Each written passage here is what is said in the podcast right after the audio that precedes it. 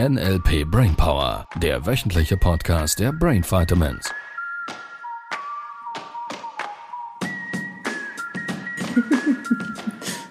Hola! Hallo, Hola! Chica! aus dem, Hola, aus dem Urwald. Aus dem Urwald, ja, das hat der Tennislehrer heute Morgen nachgesagt. Habe ich heute Wir gelernt. sind Ja? mitten im Urwald, Ja. sagt der Tennislehrer. Ich vermute, das stimmt nicht. Aber die Touristen hören es gern. Das stimmt. Ja, die Antwort lautet Ferienprospekt, Ja. Und jetzt fragen sich alle, von was? die neu dazugekommen sind. Von was? Ja, was passiert mit einem Lehrer, der unter eine Dampfwalze kommt? Das ist die Antwort. Es gibt einen Ferienprospekt. ja, passend zum Thema heute. Ja. Programmierungen Programmierungen aus der Schule. aus der Schule. Naja. Ich frage mich immer wieder, wie ich etwas besser lernen kann. Beim letzten Mal hatten wir das von Google Analytics und Ja. wir haben herausgefunden, dass es mir richtig Spaß macht, sobald ich es kann. Ja, Und da ist ja noch der Weg dahin.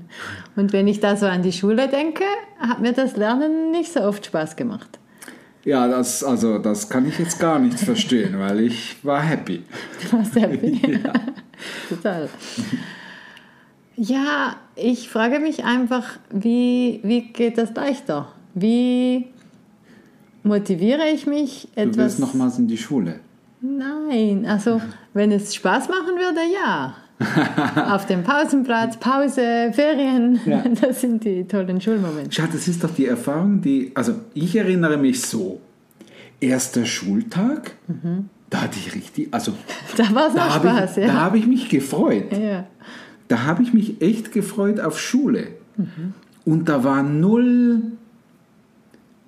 schlechte Verknüpfung. Also ich denke auch, dass meine Eltern da ihren Teil dazu beigetragen haben, dass ich mich freuen konnte auf die Schule als kleines Kind. Und ja, es hat sich dann irgendwie, also die ersten eins bis sechs Jahre, die waren ganz okay. Also Ja, es ist vor allem auch bei mir die Oberstufe. Da hat es da hat's geheißen. Da mussten wir auch das Schulhaus wechseln, ab der siebten Klasse, Oberstufenschule. Da hat es auch geheißen, da reicht es dann nicht mehr, Hausaufgaben zu machen. Da musst du lernen. Lernen, fleißig Ja, sein. fleißig sein. Ja, und wenn es noch Da nicht so gut geht, dann musst du Genau, dich eben noch mehr anstrengen. Ja. Sowas habe ich im Kopf. Ja. So, der Punkt ist folgender. Und ich glaube, das ist ein guter Start für diesen Podcast. Und natürlich, die Practitioner wissen das bereits. Und lass, lass mich das so formulieren. Das Wissen ist es nicht. Und darum geht es doch in der Schule. Le Ja. ler lernen, Wissen Da sammeln könnten fürs wir jetzt Leben. längere Debatten führen, werden wir hier an dieser Stelle nicht tun und für was das Schule ausgerichtet ist. Ähm, könnten wir jetzt nochmals zwei, drei Fragezeichen setzen, um uns die Frage zu stellen, will Schule wirklich intelligente Menschen produzieren? Oder ist Schule vielmehr darauf ausgerichtet, Arbeitskräfte zu trainieren, die das tun, was wir brauchen, nämlich ausführende Personen. Fertig. D- Das werden wir hier nicht diskutieren. Lass uns, lass uns folgendes. Ich habe mal diesen Satz aufgeschnappt, ich weiß gar nicht genau von wem das war, vielleicht von Brecht oder irgend sowas. Bildung ist das, was bleibt, wenn man das Wissen weglässt. Okay. Dass man es auch anwenden kann, sozusagen. Naja, schau, was erinnerst du dich, was du gelernt hast in der Schulzeit an Schulstoff? Da kommt mir spontan in den Sinn, ich soll nicht mit Filzstift ausmalen, sondern mit Farbstift. Was du nicht tun sollst. Ja gut, okay. Solche wichtigen Dinge, genau. Limitierende Glaubenssätze nennen, nennen wir es. Und ich, also das Alphabet, das noch einmal eins, vielleicht sowas wie Bruchrechnen und wenn es ganz, ganz hoch kommt, noch so ein bisschen etwas wie Mengenlehre. Ja, und mir kommt da Rechtschreibung vor allem. Die, die Fehler finden beim Diktat zum Beispiel. Ja, Und das gehört sich nicht ein Text, der Exakt. nicht der Das Fehler ist, drin hat, ist der genau, ist schlecht. Das ist genau die Stelle. Was die meisten Menschen, mit denen ich über Schule spreche, auch mit Lehrern, die in unseren Seminaren sind, die Gespräche, die ich führe, ist, sind, es ist für die Schüler wichtig, wie sie mit Menschen umgehen, also die menschlichen Erfahrungen, die sozialen Kontakte und nicht der Inhalt, sondern die Art und Weise, wie sie den Schulstoff vermittelt gekriegt haben. Ich erinnere mich beispielsweise, wir hatten diesen Austauschlehrer, also nicht Austauschlehrer im eigentlichen Sinn, irgendwie die Lehrerin war krank, sowas, und dann kam her, dann kam der Lehrer. Und ich, ich meinte, er hieß sowas wie ein Schweizer Kanton, Appenzeller oder so. ich erinnere mich noch genau. Der hatte irgendwie ein Territorium, Terri Terrarium. Territorium. Das, Territorium. das Territorium ist nicht das Gebiet. Nein, äh, das ist nicht die Vorname von NLP gemeint, sondern das Terrarium. Also quasi nicht das Aquarium, sondern das Terrarium. Das war das für die quasi ähm, Tiere, die nicht im Wasser leben. Nicht im Wasser leben oder nicht ausschließlich im Wasser. Und wir haben da Kaulquappen gezüchtet und Frösche herangezüchtet. Und das, das ist mir geblieben. Das ist mir geblieben. Also Ich hatte so viel Spaß an diesem Thema, dass ich es sogar zu Hause selber ausprobieren wollte. Ja. Und ich glaube, das ist die wesentliche Schnittstelle ist, wenn Wissen Lernen bedeuten würde, oder wenn, wir könnten es auf noch eine Ebene, höher chunken, wenn Wissen Veränderung herbeiführen würde, dann würde kein Raucher da draußen mehr rauchen, weil sie wissen alle, dass es schädlich ist, dass es nicht gut ist, dass es, ähm, ja, einige merken sogar, dass es wirklich schlechte Gefühle macht, dass es dem Körper nicht gut tut. Sie wissen, dass sie sich nicht gut tun und sie tun es trotzdem. Das bedeutet, das Wissen hilft für die Veränderung nicht. Das können wir an dieser Stelle vielleicht einfach mal global ja, festhalten, sondern Glaubenssätzen, es ist die Erfahrung, die sie machen. Und jetzt kommt eine wichtige Stelle, das ist nämlich das, was das Schulsystem und die leider, was ich beobachte, auch die meisten Lehrer bis heute nicht verstehen. Die Erfahrung muss nicht immer eine Erfahrung sein, die ich in Form von Handlung mache, sondern wir wissen aus der Neurowissenschaft, dass die Erfahrung im Kopf, die neuronale Vernetzungen vorzubereiten, extrem hilfreich sind, um Wissen in Form von Erfahrung in einen Kopf zu kriegen, damit der Mensch danach es für den Rest des Lebens behält. Und wa- was gäbe es da für ein Beispiel dazu? Schau, Um wir, wir sind letztlich im? Strategiethema. Das ist genau die Stelle. Das ist, wir hatten dieses Beispiel schon öfters, äh, auch immer wieder in den Seminaren. Wir hätten ja die Hoffnung, dass beispielsweise, wenn wir so was Simples nehmen wie Rechtschreibung, wir hätten ja eine Hoffnung, dass die Lehrer eine gute Rechtschreibstrategie haben. Ja. Jetzt, das ist mal, ich würde sagen, die meisten Lehrer hätten das. Und wer weiß. wer weiß.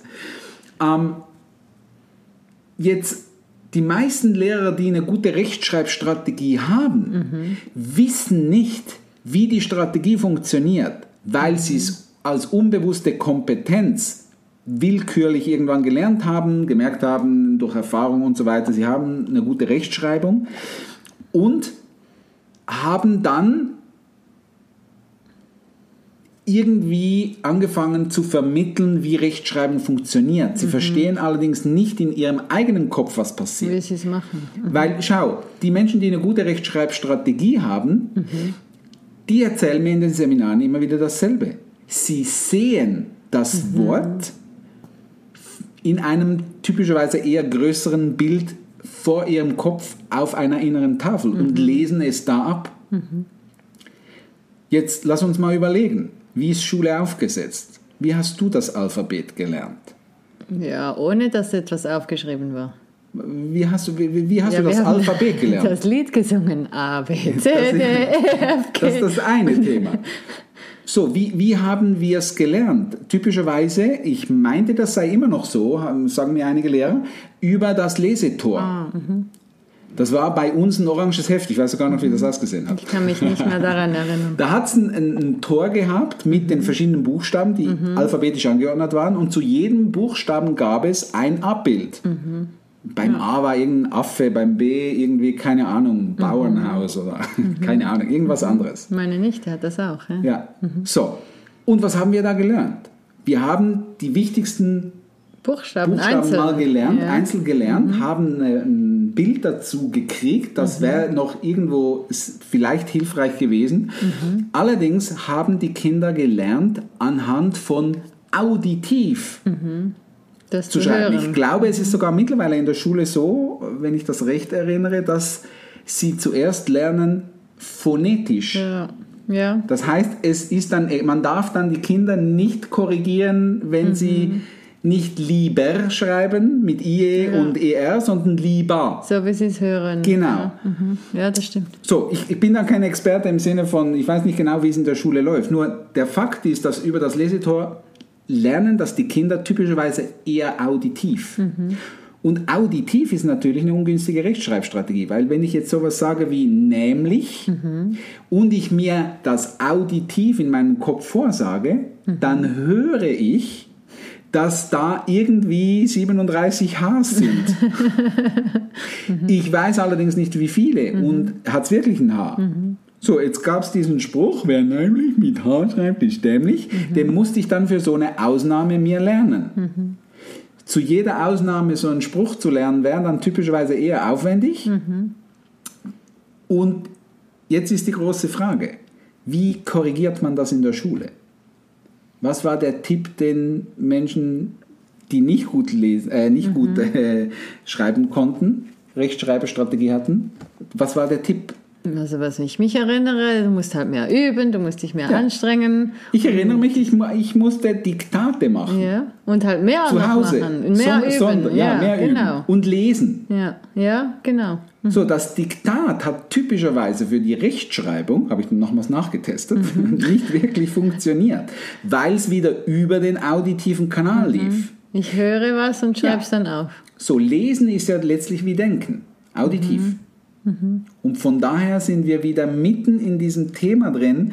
Man hätte den Kindern früher, so auch mir, den Tipp gegeben, sie müssen halt mehr lesen und üben. Nur lesen ist wie denken auditiv und somit verbessert sich die Strategie für die Rechtschreibung nicht. Im Gegenteil, ich fördere noch eine Strategie, die typischerweise das Gegenteil Ge- bewirkt. ja, ja. Das heißt, sie sind dann immer unsicher, wie es jetzt wirklich geschrieben wird.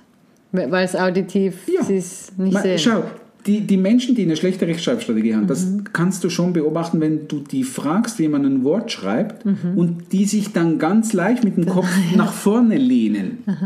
Warum lehnen sich die mit dem Kopf ganz leicht nach vorne? Weil das Bild so klein ist. Aha. Weil sie es nicht sehen Oder vor ihrem inneren Auge. sie sagen es auch auf, oder? ja. Habe ich auch schon Ja, erlebt, ja. Aha. ja exakt. Und da sieht man es auch nicht.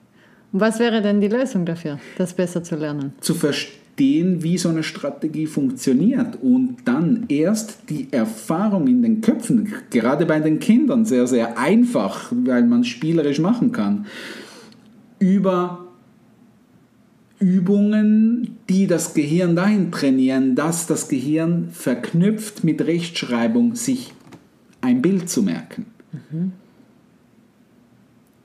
So, das heißt, typischerweise müsste man den Kindern erst beibringen, wie die Strategie funktioniert, die Rechtschreibstrategie, und danach erst das Wissen abfüllen. Das wäre der sinnvolle Weg. So, jetzt das, wir sind schon ziemlich intensiv und da könnten wir jetzt wieder zwei Folgen füllen drüber über Rechtschreibstrategien und, und Lesestrategien und was, wie, wo und wie man das machen könnte. Wir dürfen einfach zur Kenntnis nehmen, die Ausbilder vermitteln Wissen.